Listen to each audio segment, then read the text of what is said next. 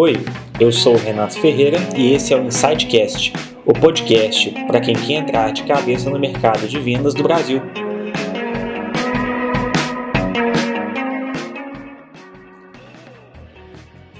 Fala pessoal, tudo bem?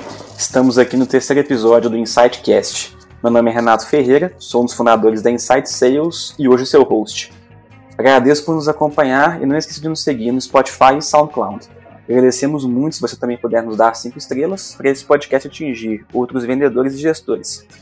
Queria apresentar hoje para vocês o Lucas Caetano, coordenador de pré-vendas, cervejeiro, músico, meu amigo e hoje na Samba Tech.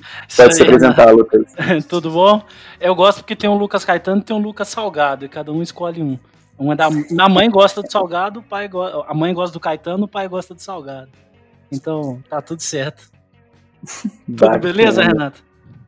Tudo jóia, tudo jóia. E você? Tudo bem também, graças a Deus. Melhor agora que a gente tá aqui trocando essa ideia.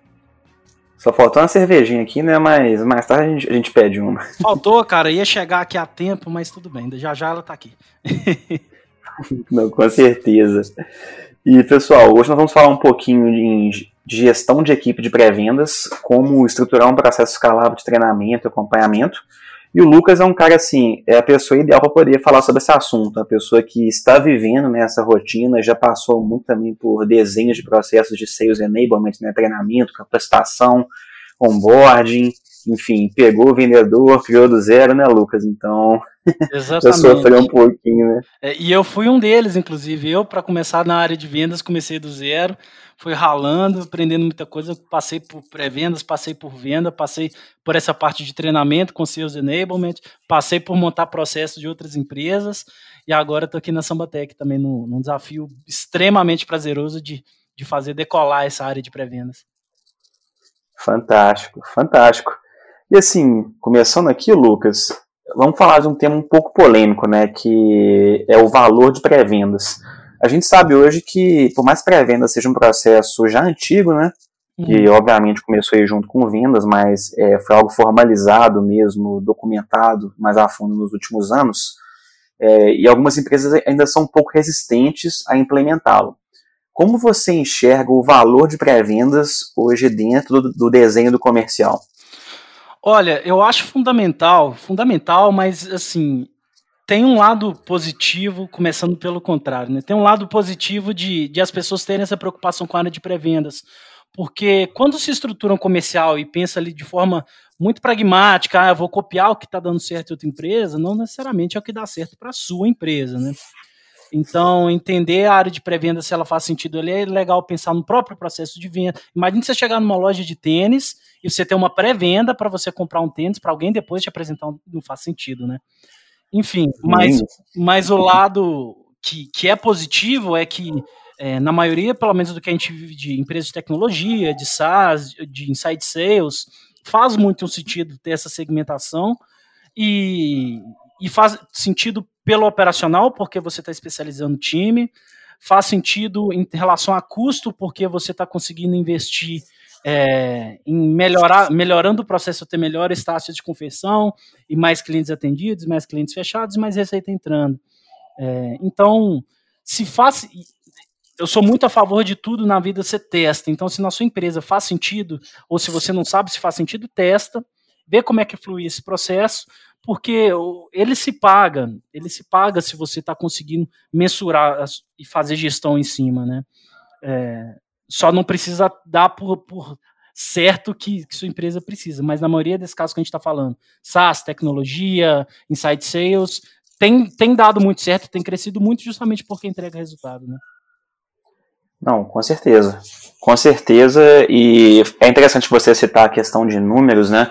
Questão de contexto, porque a gente sabe que em vendas contexto é rei, né? Uhum. Ele define basicamente como que as coisas vão acontecer, qual o caminho que você tem que seguir. Só que, ainda assim, é, a gente enxerga uma certa resistência né, ao processo de pré-vendas, é, independentemente do contexto. Uhum. E também não levando tanto em conta números, né? Da onde que você acha que essa resistência vem? Por que você acha que existem gestores ou donos de empresa que acham que, por exemplo, ter um SDR, ter um BDR, né, ter uma área de inteligência ali é, não faz tanto sentido? Olha, é, como eu disse, eu acho que tem alguns casos que talvez não façam, mas eu não acho, acho que o motivo da resistência é por causa de não fazer sentido. Eu, eu, acho que é principalmente pelo fato de desconhecimento e de não ter testado. E aí, eu acho que no final das contas é o medo da mudança, né? É, o Gustavo costuma brincar com a gente hoje, trabalha muito com transformação digital nas empresas, e o Gustavo Caetano, o CEO lá da Sambatec, ele fala muito sobre as empresas querendo fazer a transformação, e aí o paralelo é perfeito quando você pensa de gestor comercial ou dono de empresa. Você quer mudar, fazer a transformação, é como se você vai pular de paraquedas e já está na porta do avião. Mas você quer pular, mas você não pula.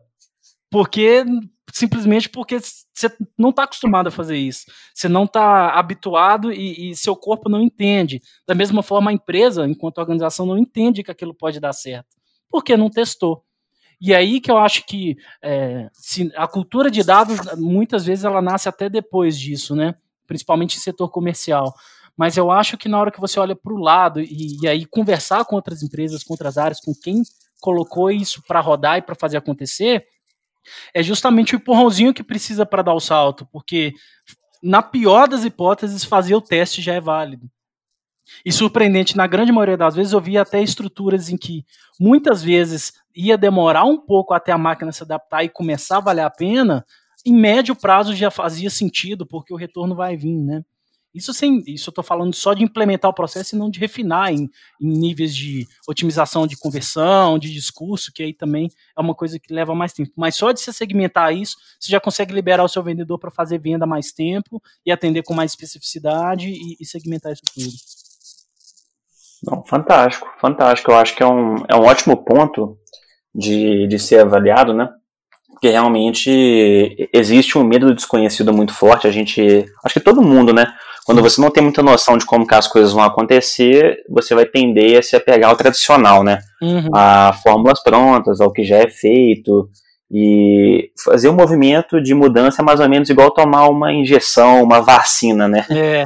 É, todo mundo tem um certo receio ali de tomar uma agulhada, de doer, ter algum efeito colateral, né? Uhum. Mas acaba que no final, em média, quando faz sentido, né? Vale muito a pena de ser executado. Eu acho que eu já vi, assim, situações próprias mesmo, né? De pré-vendas no curtíssimo prazo já gerar muito resultado. Acho que muito na pegada que você falou de é, já liberar o vendedor, organizar um pouco mais o funil, né? Cada um ali ser responsável por uma parte do processo, a gente fala muito também de accountability, né, que é a pessoa passar a ser responsável por uma frente. Então, quando você tem um vendedor, você tem que cobrar ele por prospecção, qualificação e fechamento, sempre vai ter um problema ali no meio, né? É, prospecção não está muito boa, fechamento não está muito bom, ou é a qualificação, né? Quando você segmenta esse problema, ele não que ele se encerra, né? A gente sabe que nada na vida é tão exato, né? Mas uhum. você consegue adereçar a melhor solução. Mas, pô, ponto bem, bem interessante bem legal é, e também bem pragmático, né? Uhum. Acho que todo mundo coloca muita emoção nessa conversa, você trouxe uma pegada assim bem, bem racional, né? Exato. É, se, perfeito, se tiver assim, na Lucas. dúvida da emoção, Renato, só para completar isso aqui, se tiver na dúvida da emoção, testa. Não, não tem outro segredo. Porque testa e descobre de, se o seu coração tá certo, se for seguir o coração, e, e, e se tiver errado, tudo bem também. Mas o teste é, é fundamental. Não, fantástico. É, até para poder saber se não vai funcionar, né? Exato. Já ter certeza, né? Exato. Não, legal, legal demais.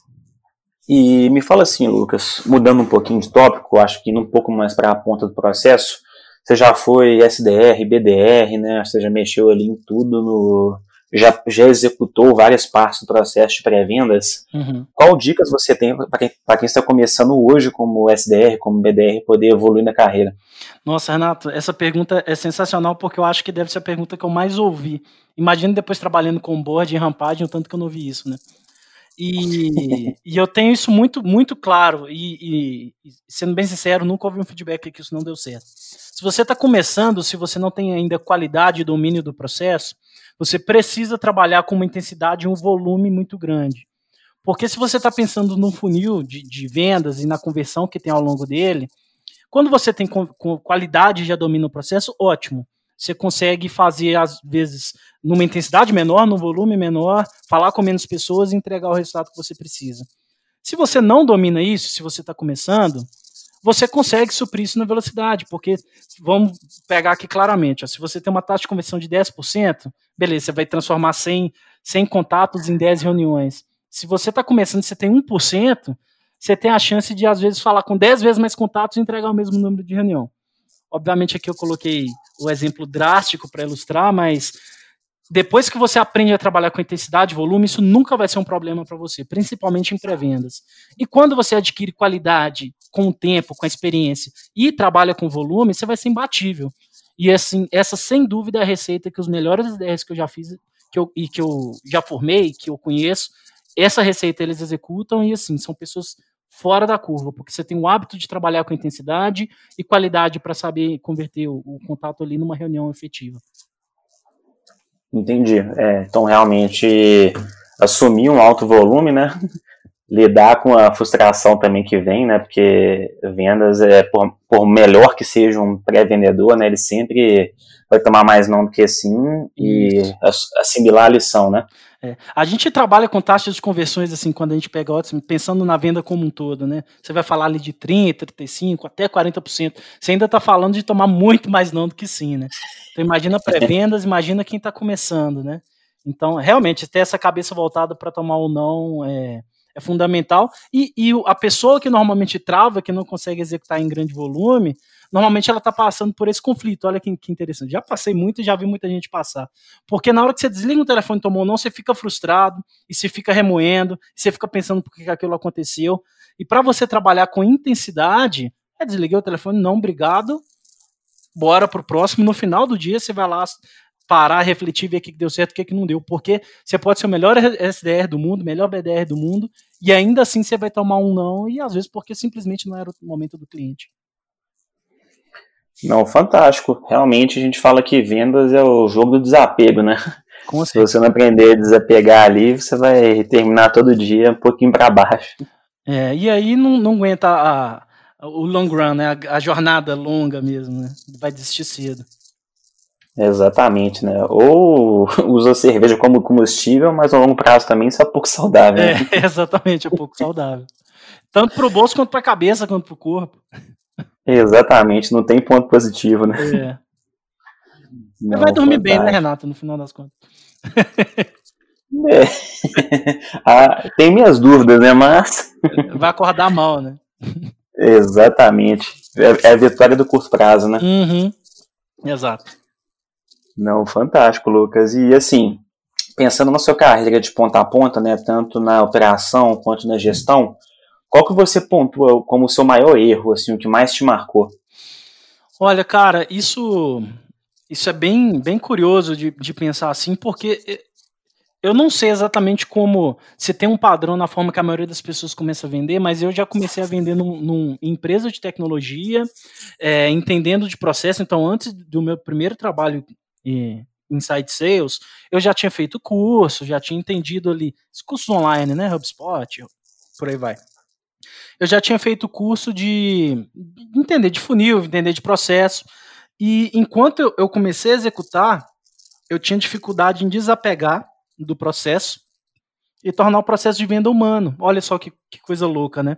Porque a venda, na verdade, é tudo o mais humano possível. E o processo ele é só uma maneira de tentar retratar como que esse, esse fluxo de conversa e de interação humana acontece, né? O processo existe para isso. Então, entre muita gente que é desapegada de processo, eu não acho que esse é o caminho e, na verdade, você tem que ser extremamente talentoso para vender e falar que não tem processo. Mas, e aí é raro. Mas para quem está começando, entender o processo, entender as etapas é fundamental, mas na hora de implementar, fazer isso de forma muito humana.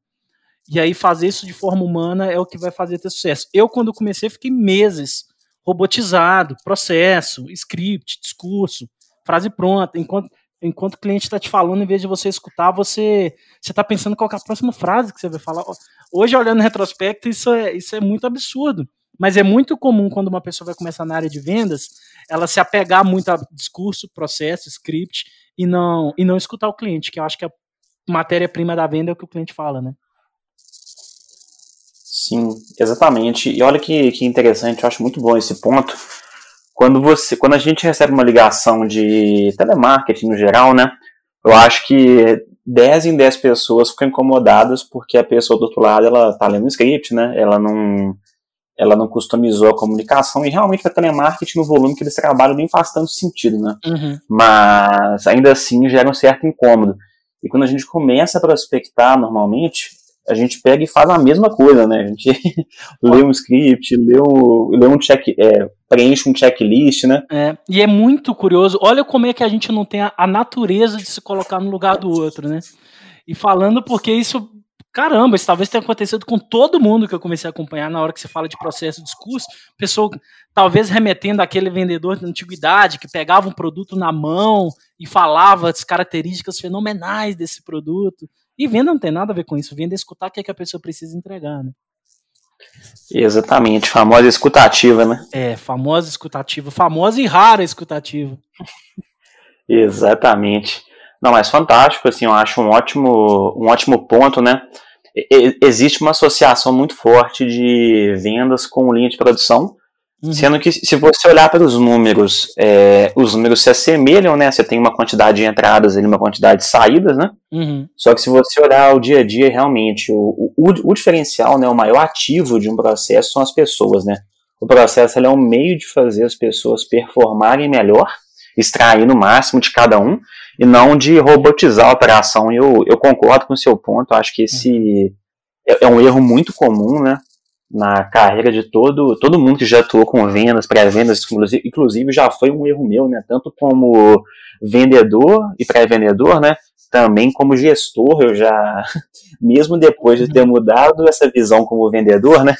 como gestor, eu passei isso um pouco para frente até que a ficha cai. Você fala, cara, isso não faz o menor sentido, né? Mas, é. enfim, é, Todo mundo é, fala, é né, Renato? Né? É, todo mundo fala, né? É, os processos são pessoas, as empresas são pessoas. Mas faz tanta diferença depois que a gente entende essa mensagem, né? Você fala, realmente são as pessoas, não é o script, não é o discurso, não é, é a pessoa que está fazendo isso. Né? Exatamente, exatamente. O vendedor, sem dúvida, é um ativo do processo e, a gente, e nós vamos repetir isso em todos os podcasts até o fim dos tempos. Com toda razão. Não, fantástico. E me fala assim, é, qual, é, qual é o maior desafio que você já enfrentou como gestor de vendas? Olha, eu acho que sem dúvida, eu inclusive me coloquei nessa posição, posição de muito bom grado, mas é o que eu estou vivendo agora na Sambatec.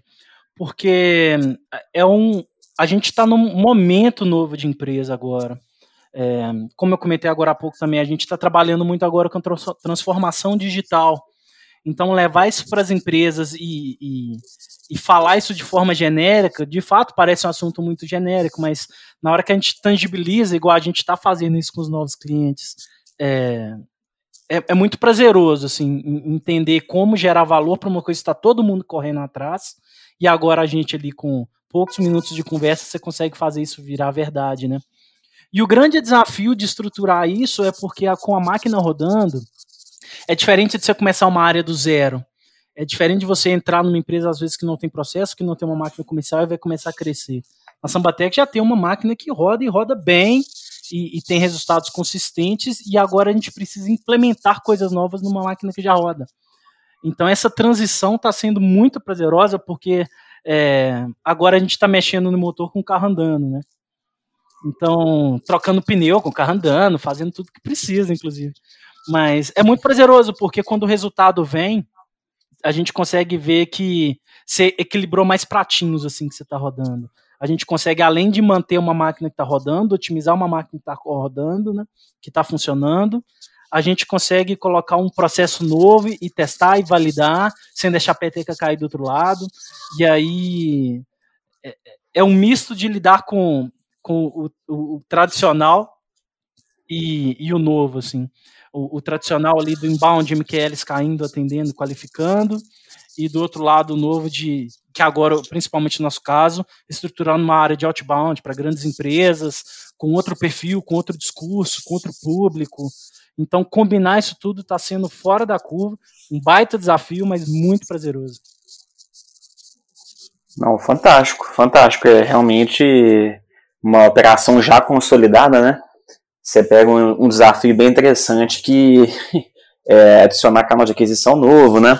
É.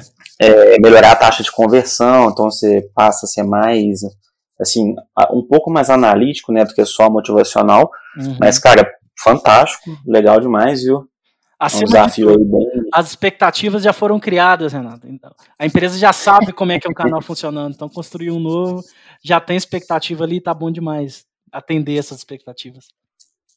Não, fantástico. Com certeza vai dar certo. Acho que já está dando, né? Então, estamos aí na torcida.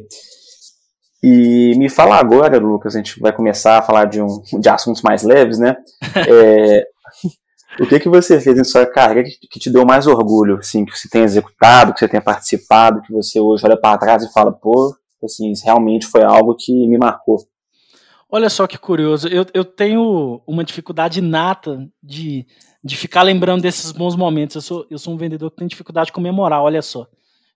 Eu sou um cara que, que eu sou muito mais da pegada de, de, de sentir o não do que, poxa, eu ganhei um sim, mas eu quero mais sim. Só esse sim eu não vou ficar comemorando. Não. Olha que engraçado, assim, na hora que eu olho em retrospecto, eu, eu consegui fazer uma trajetória muito coerente, sabe? Porque, e aí eu acho que vai muito da minha formação, porque quando eu comecei, é, era no, na empresa, eu comecei na Solid, e ali estava sendo montada a máquina comercial, isso em 2017, nem tem tanto tempo assim, e com uma estratégia super agressiva, os anos de cachorro, como a gente costuma falar, né? Então eu tive muito aprendizado, então consegui aprender muita coisa como SDR, consegui aprender muita coisa como vendedor, e eu sempre tive uma pegada de trabalhar muito estrategicamente isso. Acho que justamente por eu não ter vindo de um background assim de, vamos dizer assim, de, de talento nato, né? Ah, eu sou um vendedorzão, todo mundo aponta e fala que esse cara é um vendedor. Na verdade, não, na verdade, eu acho que eu, eu era um cara que, na verdade, sempre teve mais facilidade de ouvir e como eu sempre gostei muito de pensar de forma estratégica, na hora de pensar a solução para cliente, isso sempre sempre destacou, assim, inclusive é o que eu mais gosto de fazer. E aí, pensando em cargo de gestão, agora faz mais sentido ainda, né? Então, acho que o fato de construir uma trajetória é, holística mesmo, passando por várias áreas, entendendo o processo, entendendo estratégia, isso daí é, é o que mais me orgulha, porque talvez porque ter me colocado onde eu estou hoje, né? Mas e, e, isso, por incrível que pareça, é raro.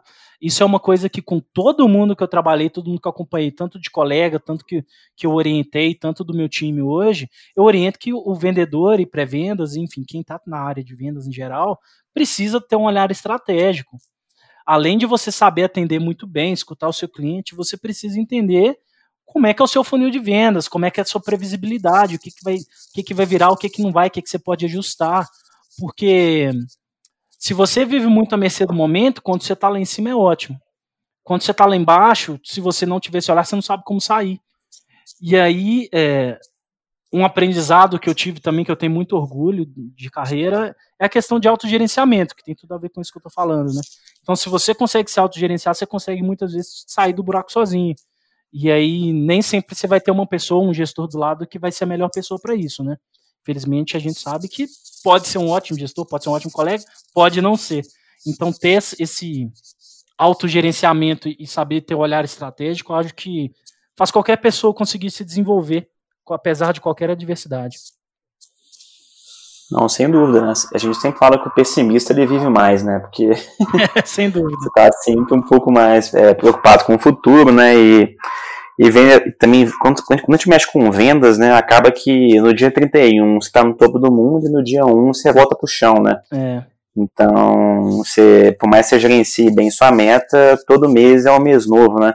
Então, essa questão realmente, acho que de autogestão, de autoconhecimento, de é, sempre querer um pouquinho a mais, é um diferencial no aspecto psicológico para quem quer vender, quem quer, enfim, evoluir na área, né? Uhum. Porque o momento que você acomoda é quando o mês vira, você perde uma semana de vendas ali, né? Uhum. Quando você vê, é aquela famosa última semana dos 10% de desconto, né? Que é, todo mundo quer dar um descontinho para poder fechar, para poder bater a meta. É, vira, vira a fase de vender sonho, né? Que é. a pessoa acaba fazendo. E para pré-vendas, uma coisa que é muito comum e que eu também aprendi desde cedo é, é, tipo bater meta do ano na empresa. Assim. Você começa é no primeiro dia. Um SDR, que, tá, um BDR, mesma coisa, né? Pré-vendas em geral. Se você deixar passar uma semana, acabou. Você não consegue correr atrás da sua meta, a não ser que você faça um trabalho muito fora da curva.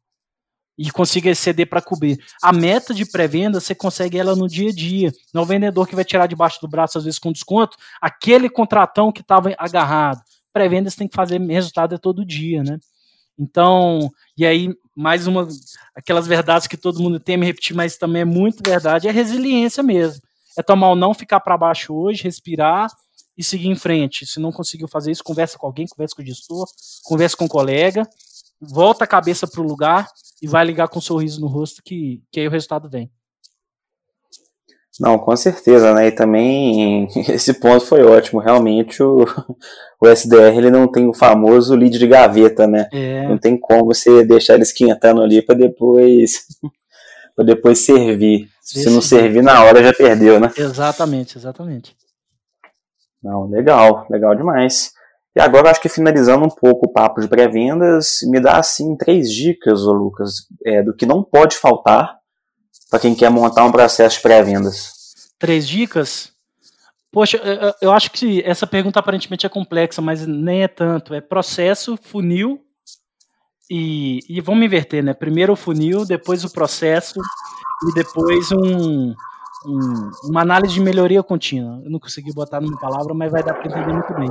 Se você tem um funil, você entende a evolução que seu cliente está tendo no contato com você, você constrói uma jornada. A partir disso, um processo, um discurso, você vai conseguir fazer isso da melhor forma, em vez de cada um fazer de um jeito, né? O processo serve para ver isso. Qual é a melhor forma de fazer isso sempre melhorando. E depois disso ver, porque aí tem as oscilações que acontecem, o perfil de lead muda, o mercado muda, enfim, não é estável. Então você tem um olhar analítico para retroalimentar o seu funil, o seu processo, aí é batata, não tem como dar errado não. Não, com certeza com certeza é um, é um pilar bem sólido, né? Pra você poder desenhar um trabalho em cima disso. Mas, assim, mas show de bola. vendas como área, né? A gente não, não pode se trair aqui. Obviamente, a primeira coisa é você ter as pessoas certas, né? Mas uh, são premissas. Poxa, vamos falar das premissas, você precisa ter pessoas éticas, você precisa priorizar o cliente, você precisa ter boas pessoas. Isso, beleza, isso é, isso é receita para qualquer profissional no mundo. Mas para pré-vendas, para estruturar uma área, sem dúvida, são esses três pontos. Não, fantástico, fantástico. Tô, tô com você, viu? Concordo demais nesse aspecto. E agora a gente vai passar para uma parte um pouquinho mais tranquila, né? falar um pouquinho menos de trabalho. Parar de lembrar é... das tretas que acontecem no trabalho, com quem se bateu boca, que aquilo era tinha kit, não tinha, né? aquele lead que falou que ia agendar com você hoje 5 e meia da tarde, mudou de ideia, não te respondeu. É, falou que ia aparecer para reunião, sumiu, nunca mais falou. É um caso assim que nunca acontece, né? Renato, eu tenho uma história curiosíssima de uma pessoa que inclusive se conhece, chama Vitor, que marcou uma reunião, a cliente foi pegar um fone e até hoje a gente está esperando ela. Sério? Exatamente. Acontece, né? Às vezes acontece. Espero que ela tenha achado o fone dela. É, se, bobear, até hoje ela tá na luta, né, para poder participar da reunião. Olha e, só, essas coisas são curiosas, né? Como é que são as coisas, né? É, é complicado, viu? Mas, assim, é, me fala um pouco mais sobre você também, Lucas, para o pessoal poder te conhecer um pouco mais a fundo, né? O que, que você gosta de fazer no seu tempo livre, né? Vamos, vamos ignorar, assim, que tem uma pandemia que nos prende em casa, né? É. Mas o que, que você gosta de fazer, seus hobbies? É. Pô, essa pergunta é interessante porque eu não sei se eu ainda gosto de fazer o que eu gostava de fazer no começo do ano, né? Tem muito tempo, né? Talvez seja outra pessoa agora. Mas antes do novo normal. Poxa, cara, eu sou uma pessoa que eu sempre gostei muito de conhecer gente, só que. É, olha que curioso, né? Eu, eu tenho algumas coisas que para vendedor talvez não faça sentido. Eu não gosto de falar no telefone, e talvez seja no trabalho falar muito no telefone. E, e aí uma coisa boa que eu trago de vendas é que eu gosto muito de conversa que, que é profunda, que tem sentido, que acrescenta. Então sempre gostei de sair muito e conhecer gente nova, então sempre gost... E aí eu tenho uma banda de rock também, inclusive quem quiser ouvir chamou Mua Mua, tem disco, tá no Spotify, tudo bonitinho. Depois vem o jabá, né, Renato? Deixa pro final. E aí, então, esse e aí esses ambientes muito criativos assim, são ambientes que eu gosto muito, sabe? Sair, conhecer gente, tomar uma cerveja boa, e aí talvez seja herança ruim do lado de vendas também. Mentira que eu já gostava de cerveja antes de ser vendedor. Mas, mas é, é provar cerveja artesanal. Então, alguns hobbies eu consegui manter em quarentena, que é pintar cada, dia, cada semana uma cerveja diferente aqui em casa. Mas eu sou bem ligado a pessoas, assim, nesses ambientes de música. A música, eu sou aqui de Belo Horizonte, então conhecer bandas aqui da região, bares aqui da região, ir para os lugares diferentes. E aí, esperando voltar loucamente pós-pandemia para poder viajar, conhecer outros países, assim, outros lugares do Brasil que agora é o que mais tem me chamado a atenção, mas só em vídeo, né? Mas eu sou bem, bem dessa rotina, assim. Ou muito parado, ou em lugares muito distantes. Não, fantástico. Acho que energia é que não vai faltar, né? Quando, quando sair a vacina, a gente puder sair. Caramba, eu, eu fico imaginando o que, que vão ser os primeiros eventos, os primeiros shows, assim. Imagina músicos desenfileirados em palcos, assim, no, no mesmo lugar, querendo fazer o mesmo show. Acho que a gente vai passar umas situações assim depois. Mas, mas eu acho que vai passar rapidinho. Acho que depois de um mês aí as pessoas vão já vão se tocar de uma coisa diferente. Apesar também, né, Renato, que o que dizem é que não, não vai ser uma transição. Abram os portões, temos uma vacina, né? Até vacinar todo mundo e voltar ao normal, né? Talvez seja menos épico do que a gente espera. É, provavelmente, eu acho que como tudo na vida, é, nossa expectativa não vai se concretizar, mas, mas ainda assim eu acho que vai ser bem, vai ser bem interessante, né? Ainda mais para entretenimento como um todo, né? A gente pensa em show, bar, é, eventos, né? Acho que tem uma demanda reprimida aí bem, bem, bem forte, né? Com certeza. Que é uma coisa que eu acho, que acho que todo mundo gosta um pouco, né? Pelo menos de algum tipo de música, algum tipo de filme, né? É, depois algum de um tipo ano de em casa, com certeza alguém gosta de pelo menos um evento desse. Não, eu acho que nem. Até a música que eu não gosto iria no show hoje pra poder. Com certeza. E aí, aí aquela história, né? Que é contar piada para Deus, faça um plano, né? Então vamos ver o que, que vai virar. É, filho, tem que ver. Mas tamo, vamos ser positivo, né? Porque senão nós estamos. É, é um momento fica, positivo, é. E legal, cara. E me conta assim também, ô Lucas, é, falando em relação a conteúdo que você gosta de consumir, não, não só coisa em relação a trabalho, né? É, qual dica você tem pro pessoal? Pode ser um podcast, um blog, um Twitter, enfim. Uhum. Olha só, é, é curiosa essa pergunta porque ela vem do lado tanto pessoal quanto profissional, né? E, e a resposta é a mesma. Eu tenho um hábito de consumir conteúdo de forma muito difusa. Então, eu sou uma pessoa que eu consumo muito, muito conteúdo assim, YouTube e ou então, não vamos falar YouTube, pensar em vídeo de forma geral, né? Porque você vai acessando várias plataformas, vários sites assim, e, e os conteúdos em vídeo assim, eles me chamam muita atenção. Agora com o advento dos podcasts, isso é melhor ainda porque você deixa tocando no fundo e, e não tem, vou chamar de distração do visual ali, porque ver duas pessoas conversando, você pode estar vendo outra coisa ao mesmo tempo. Mas eu tenho esse hábito, por exemplo, é, o que eu vi em vídeo, hoje eu tenho escutado mais em podcast. Então aí tem os batidões aí de que agora estão bombando do Flow. Tem, eu gosto muito de ver Rafinha Bastos, eu, que é o momento de descontrair ali e às vezes ainda falar de coisa séria. E eu gosto de consumir muito conteúdo político. Eu leio muito notícia, então quando você está lendo notícia também, uma vai puxando a outra, né? E aí eu gosto de entender contexto, enfim, é uma coisa meio é parece bonito falar, mas eu realmente acho legal. Eu, eu faço porque eu, eu, tenho uma preocupação de, de, que acho que é dever de todo mundo se conscientizar. Então, de conteúdo em geral. Mas eu queria deixar a dica de conteúdo de vendas também. Eu acho que um que eu sempre comecei a ver que é, é, é bem é bem bem acessível, né?